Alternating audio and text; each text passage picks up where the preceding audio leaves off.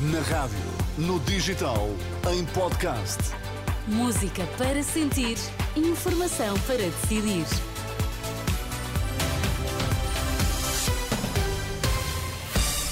Vai começar o Jornal do Meio-Dia, antes as notícias em destaque. Boa tarde. Boa tarde. O Papa recebeu com dor a notícia do fim das tréguas no Médio Oriente e apela a um novo cessar-fogo o mais rapidamente possível. O secretário de Estado da Energia considera crítico que a COP28 chegue a resultados concretos. Guerra no Médio Oriente, o Papa apela a todos os envolvidos para que tentem chegar o mais rapidamente possível a um novo cessar-fogo. Na recitação do Ângelos, Francisco começou por sublinhar que o seu estado de saúde está a melhorar, mas ainda com a voz fraca, o Papa explicou que seria o Monsenhor Paulo Braida a ler a mensagem que preparou para hoje. Cari fratelli e sorelle, buongiorno. Anche oggi io non potrò leggere tutto. Sto migliorando, ma ancora la voce non mi dà.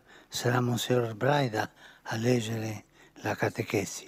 E já depois da recitação do Ângelos, o Papa, pela voz do Monsenhor Braida, disse ter recebido com dor a notícia de que a trégua chegou ao fim no Médio Oriente e apelou para que se chegue rapidamente a um novo cessar-fogo. In Israele e Palestina la situazione è grave. Em Israel e na Palestina a situação é grave. É doloroso que a trégua se tenha quebrado. Isso significa morte, destruição e miséria. Muitos reféns foram libertados, mas muitos ainda estão em Gaza. Pensamos neles e nas suas famílias, que viram uma luz, uma esperança de abraçar os seus entes queridos novamente. Em Gaza há muito sofrimento, faltam bens essenciais.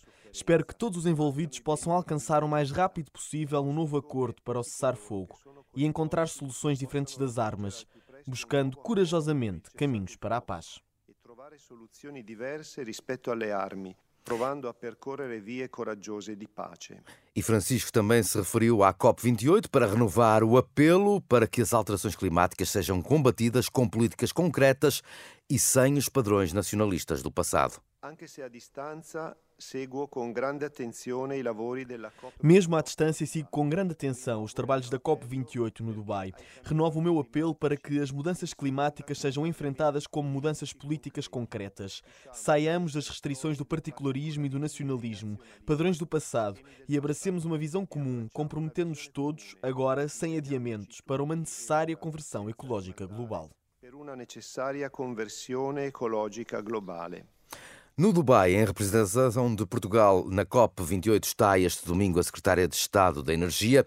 Em declarações à Renascença, Ana Foutora Gouveia concorda que é vital que a Cimeira do Clima tenha resultados concretos e, sobretudo, que os líderes mundiais se comprometam a alcançar as metas definidas. Eu acho que é crítico que esta COP, na verdade, se traduza em resultados concretos. Uh, sabemos que o Acordo de Paris de 2015 está a produzir resultados. Sem Acordo de Paris, a temperatura do planeta iria aumentar 4 graus. Com o Acordo de Paris conseguimos conter esse aumento de temperatura abaixo dos 3 graus, mas sabemos também que não é suficiente. Temos, de facto, de fazer mais. Triplicar a capacidade global de renováveis e duplicar aquilo que são as nossas metas de eficiência energética. E o que precisamos nesta COP é que todos os países se comprometam no sentido de alcançar estas metas como, como uma ambição conjunta e uma ambição global. A secretária de Estado da Energia, entrevistada pelo jornalista da Renascença Alexandra Brantes Neves. No futebol e à condição, o Porto colou-se ao Benfica e Sporting na liderança da Primeira Liga. A equipa de Sérgio Conceição foi ao Minho derrotar a Famalicão por 3-0. Ora, o Porto soma agora 28 pontos, mas, atenção, tem mais um jogo que o Sporting e o Benfica, que também joga esta tarde no Minho para defrontar o Moreirense. É um jogo marcado para as 6 da tarde, com relato aqui na Renascença. Amanhã será a vez do Sporting uh, uh, jogar contra uma equipa minhota, será o Gil Vicente. Boa tarde.